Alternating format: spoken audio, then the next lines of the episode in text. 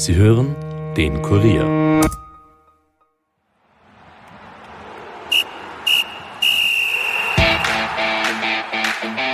Habemus Rapid-Präsident. Nach einem wochenlangen Wahlkampf haben die Wiener endlich einen Nachfolger von Michael Kramer gefunden. Es ist Martin Bruckner. Mit dem Kollegen Alexander Huber spreche ich daher heute über das Ergebnis der Rapid-Präsidentschaftswahl, was das für den Verein nun bedeutet und wie die Chancen gegen den LASK am Wochenende stehen. Mein Name ist Stefan Berndl und ich wünsche euch viel Vergnügen mit dieser neuen Episode. Nachspielzeit, der Fußball-Podcast von und mit der Kurier Sportredaktion.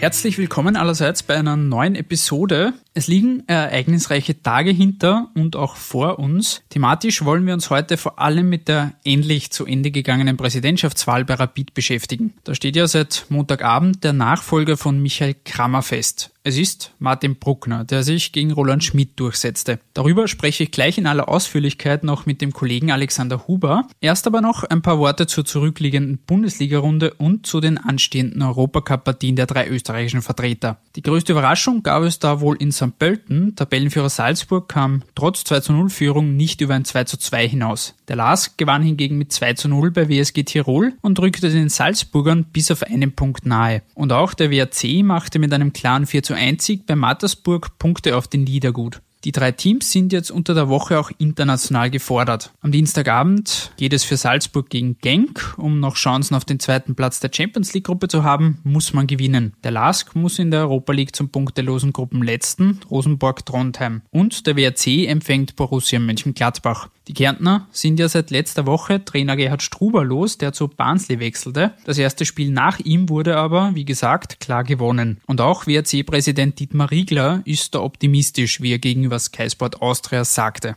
Wie gesagt, es hat sehr viele Gespräche gegeben, also mit den Führungsspielern, die äh, auch Charakter bewiesen haben, also die, mit denen ich sehr viel gesprochen habe diesbezüglich, was wäre, wenn der Trainer uns verlassen würde.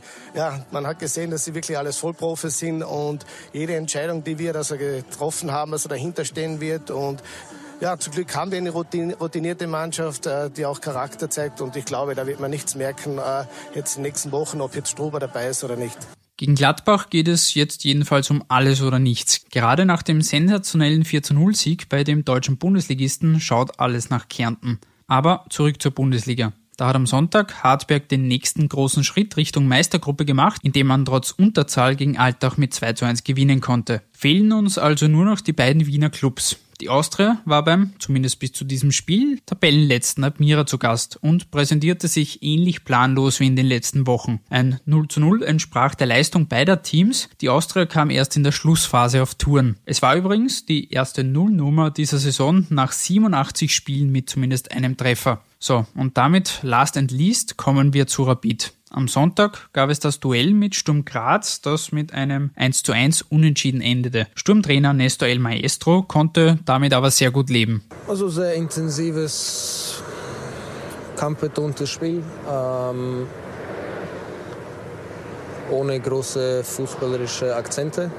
Ähm, ich glaube, wir haben mindestens den einen Punkt verdient gehabt. Ähm, letztendlich mussten wir damit leben, können wir auch damit leben. Rapid musste neben dem Remis auch wieder einige Verletzte hinnehmen. Und dann, nur einen Tag später, wartete das wohl noch spannendere Duell um den Präsidentenposten.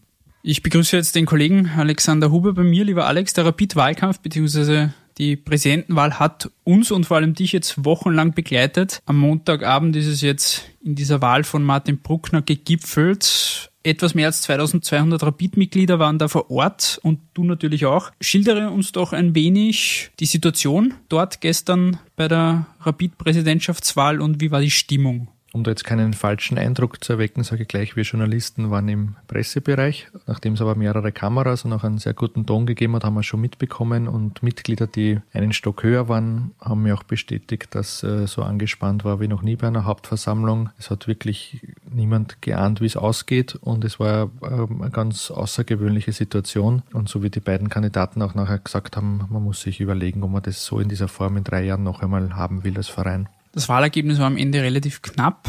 Hat man das auch in der Stimmung gespürt, dass das ganze Rapidlager, die Mitglieder da relativ gespalten sind? Ja, auf jeden Fall. Also es war äh, zu erwarten, dass das Ergebnis eng wird. Manche meinen auch, dass sie sich auch erst gestern entschieden hat. Vielleicht zum Beispiel, um, einen Punkt zu erwähnen, der sehr vielen aufgefallen ist. Der Martin Bruckner hat da sehr emotional und sehr authentisch sich beim Andi Marek für seine Arbeit äh, bedankt und da meinen auch manche, dass das vielleicht noch die letzten Unentschlossenen mobilisiert hat. Der Roland Schmidt hat vielleicht auch aus einer gewissen Nervosität heraus das äh, gar nicht ähm, erwähnt und hat vielleicht das auch vergessen zu erwähnen, weil war ihm sicher auch bewusst, dass der Andi Marek für Rapid ein ganz wesentlicher Baustein ist, aber das ist nicht vorgekommen in der Rede Rede. Und, und ist halt die Frage, wie viele Mitglieder noch unentschlossen waren. Aber vor Ort ist dann, ähm, glaube ich, doch noch ein, ein kleiner Teil für Martin Bruckner gewonnen worden. Das heißt, hat dieser unerwartete Rücktritt von Andy Marek doch vielleicht auch den Ausschlag gegeben schlussendlich? Das ist natürlich alles Spekulation, weil ja keiner weiß, wie viele unentschlossen waren. Ich habe nur rund um das Spiel gegen Sturm gehört, dass viele gemeint haben, so jetzt schaue ich mir das Spiel an und dann entscheide ich mich, weil ich mir so schwer. Ist jetzt an sich absurd, dass dann ein Spielergebnis über die Führung der nächsten drei Jahre entscheiden soll, aber weil es halt eben knapp war, war das so. Und dann hat es ein 1 zu 1 gegeben. Es war dann auch keine eindeutige Entscheidung. Also es kann schon auch sein, dass dann diese Personale an dem Marek und der Umgang damit dann auch noch ein paar Stimmen bewegt hat. Am Ende in Zahlen hieß das dann 1059 Stimmen für Martin Bruckner und 926 für Roland Schmidt. Und so hörte sich die Verkündung des Wahlergebnisses vor Ort an. Die Anzahl der gültigen Stimmen waren 1985. Davon entfallen auf Team Schmidt 926. Davon entfallen auf Team Bruckner, und damit ist er unser neuer Präsident, 1059. Der Jubel beim Team Bruckner bzw. den Anhängern war, wie man hört, relativ groß. Auch wahrscheinlich die Erleichterung, die dann abgefallen ist von allen Beteiligten. Was heißt dieses knappe Ergebnis jetzt aber für ihn und den Verein? Es ist wahrscheinlich der schwierigste Start für einen Präsidenten in der Vereinsgeschichte, eben weil er ähm, von Beginn weg sehr viele Gegner hat. Und deswegen war es auch wichtig, dass er sofort äh, versucht hat, Gräben zuzuschütten, dass er das auch angekündigt hat. Er hat gesagt, man muss sehr, sehr viel reden jetzt. Äh, es war auch gut, dass, dass sich die beiden Kontrahenten gleich auf der Bühne die Hand gegeben gegeben haben, sich umarmt haben. Also das ist jetzt für den ganzen Verein eine Aufgabe, diese Gräben wieder zu schließen. Und so wie es der Vorsitzende des Wahlkomitees gesagt hat, der Herbert Kretz, dass man alle Rapidler unter dem Wappen vereint, das wird aber sicher das vorrangige Ziel jetzt in den ersten Wochen für die neue Führung sein. Roland Schmidt auf der anderen Seite hat knapp verloren. Was war deiner Ansicht nach von seiner Seite aus schlussendlich ausschlaggebend, dass er es nicht geworden ist, beziehungsweise was wird jetzt aus ihm? Also warum es jetzt genau nicht geworden ist, traue ich mich überhaupt nicht beurteilen. Ich habe ein ganz enges Ergebnis erwartet, das ist es dann auch geworden und er hat immer wieder betont und das, das ist sicher so, er bleibt als wichtiger Sponsor an Bord und was er ausgeschlossen hat, ist, dass er in drei Jahren noch einmal als Herausforderer antritt. Also das hat er mehrmals eindeutig gesagt, so das tut er sich nicht mehr an hätte als Präsident diesen Wahlkampf dann vielleicht auf sich genommen, aber als Herausforderer sicher nicht mehr. Das heißt, ich, ich nehme an, dass er einfach als, als Fan, als wichtiger Sponsor und als ein Unterstützer des Vereins an Bord bleibt. Bruckner selbst hat sich nach der erfolgreichen Wahl auch auf der Pressekonferenz danach zu dem Ganzen geäußert. In die ersten Worte von ihm hören wir ganz kurz rein.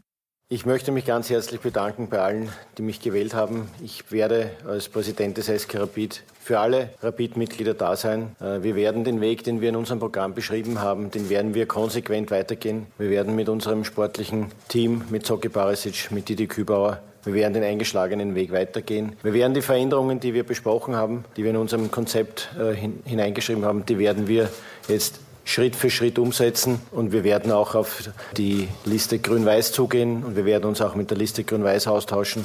Wir wollen auch deren Ideen mitnehmen. Wir sind alle Rapidler, wir stehen unter dem Wappen. Und ich glaube, es steht uns nach diesem Wahlkampf auch dann einmal gut an, wenn wir gemeinsam mal in größerer Runde mal auf ein Bier gehen und alles ausdiskutieren. Wir sind Rapidler und so soll es sein und so wird es auch sein. Du hast ihn da auch gefragt, inwiefern es jetzt auch gilt, du hast ja schon angesprochen, diese Gräben zuzuschütten, die sich jetzt aufgetan haben in den letzten Wochen. Und das hat er auf deine Frage geantwortet.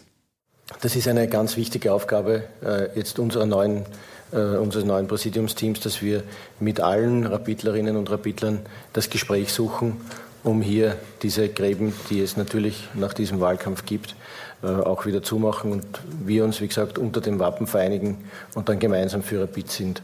Er betont da bei der Pressekonferenz immer wieder, dass der eingeschlagene Weg jetzt unter ihm fortgesetzt wird, was das sportlich angeht, also dass das Team mit Barisic und Küber gut aufgestellt ist und weiterarbeiten soll und er pocht da auf die Einigkeit des Vereins. Wird da bei Rapid also vorerst einmal alles so weiterlaufen wie bisher? Das, glaube ich, ist eine verkürzte Ansicht. Es ist ja schon seit Sommer sehr viel geändert worden. Und ich glaube, die Änderungen, die jetzt gerade äh, laufen, was man verändert hat, zum Beispiel beim Scouting, werden sich dann auch in den nächsten Transferperioden auswirken. Der Verein hofft natürlich positiv. Ähm, Im Nachwuchs ähm, ist schon länger das, das, das Niveau gehoben worden. Das merkt man jetzt auch an den, ich glaube, sechs Spieler sind es mittlerweile, die diese Saison debütiert haben. Also ähm, es ist ja nicht so, dass das alles gleich bleibt. Nur ganz konkrete personelle Änderungen wird es in nächster Zeit nicht geben, außer natürlich dem, dem Abgang von Andi Marek, der den Verein wirklich halt sehr schwer getroffen hat und äh, wie das aufzufangen ist, wissen Sie wahrscheinlich selbst noch nicht. Lass uns kurz noch über die Personalie reden. Andi Marek hat sich jetzt überraschend wegen einer Krankheit nach 27 Jahren verabschiedet, äh, wird das Amt zurücklegen. Wie wichtig war diese Personalie tatsächlich für den Verein, wenn man bedenkt, wie lange er schon dabei ist? Also sein ähm, Amt ist wahrscheinlich nicht vergleichbar mit dem von anderen wichtigen Menschen in anderen Vereinen.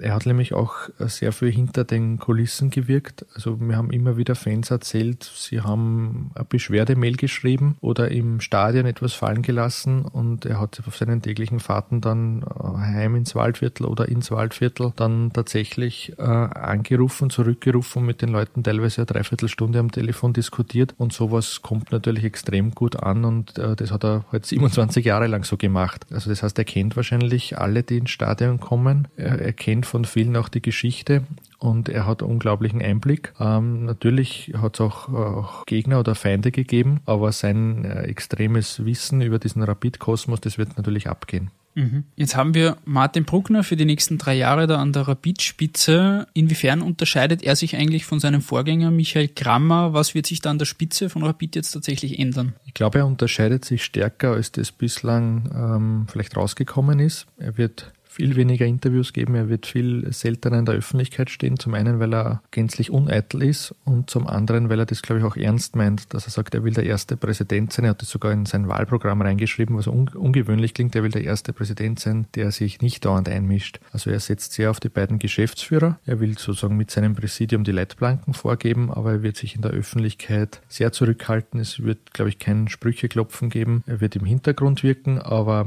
ähm, so dieses übliche Spiel was natürlich wir Journalisten auch alle gemacht haben. Es passiert irgendwas bei Rapid, man versucht einen Präsidenten zu erreichen. Da könnte ich mir gut vorstellen, dass er dann sagt, na, ich sag nichts. Und das ist ein großer Unterschied zu seinen beiden Vorgängern. Was kann er aus der Ära Krammer lernen? Womit muss er vielleicht anders umgehen als sein Vorgänger? Nur als Beispiel, als die Frage war, ob der Freddy Pickel länger bleiben soll, hat es der Michael Kramer mehr oder weniger in einem Alleingang entschieden und das Präsidium war nicht sehr glücklich und diese, diese letzte Verlängerung ist dann auch nie unterschrieben worden. Ähm, ich glaube, sowas wird nicht mehr passieren. Also ich glaube, es wird stärker im Team entschieden werden und was er eh äh, schon sehr oft betont hat, ähm, diese dauernden Trainer- und Sportdirektorenwechsel waren ein Fehler. Also wenn es irgendwie geht und das Ganze nicht zu, also das sozusagen das totale Chaos ausbricht, dann wird es dort kaum Wechsel geben. Er will mehr Kontinuität Realität und das, glaube ich, meint er ernst. Rückblickend jetzt betrachtet, was nehmen wir jetzt aus diesem langen Rapid-Wahlkampf, diesem wochenlangen Hin und Her, auch dann zwischen den beiden Kandidaten, was nehmen wir daraus jetzt mit? Inwiefern ist das Ganze vielleicht auch größer gemacht worden, als es dann tatsächlich war? Oder was würdest du sagen, kann man daraus mitnehmen?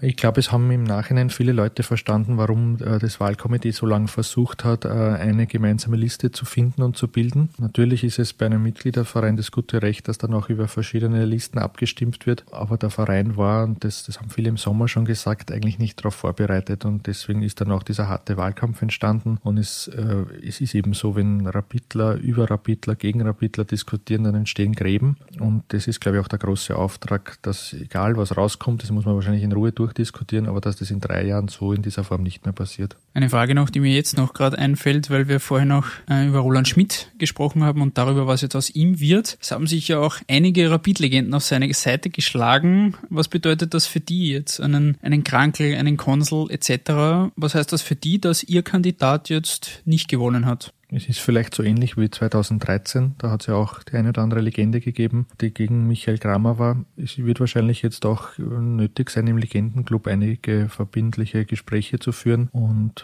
es würde dem Verein sicher nicht schaden, wenn man möglichst viele Legenden wieder zusammenführt und ähm, dann auch in diesem Bereich die Gräben schließt. Dann, bevor wir aufs Sportliche und auf das Spiel am Sonntag noch zu sprechen kommen, ganz kurz noch zu deiner Erfahrung jetzt in den letzten Wochen. Es war sehr kräftezehrend, sehr mühsam teilweise auch für dich, das Ganze zu begleiten. Es war viel zu tun. Wie hast du die letzten Wochen aus journalistischer Sicht erlebt? Was nimmst du für dich daraus mit? Es war so mühsam wie erwartet, was dann schon sehr schwer durch, zu durchschauen war. Also weißt eh, für uns Journalisten ist Quellenschutz ganz ein oberstes Gebot und ich werde jetzt auch nichts verraten, aber man kann schon andeuten, dass da sehr viel über ganz viele undurchschaubare Banden gespielt wurde, wer wann welche Informationen wo rausgibt und dass das dann oft ganz anders abgelaufen ist, als viele in der Öffentlichkeit glauben und dass viele Sachen von woanders hergekommen sind, als man es vermutet hat. Also da wird es einige Überraschungen geben. Aber ja, so ist es als Journalist. Man wird da auch manchmal als Vehikel benutzt. Das ist traurig, aber das ist in dem Fall sicher auch passiert. Du begleitest den Verein jetzt schon jahrelang. War das auch für dich was ganz Neues eigentlich?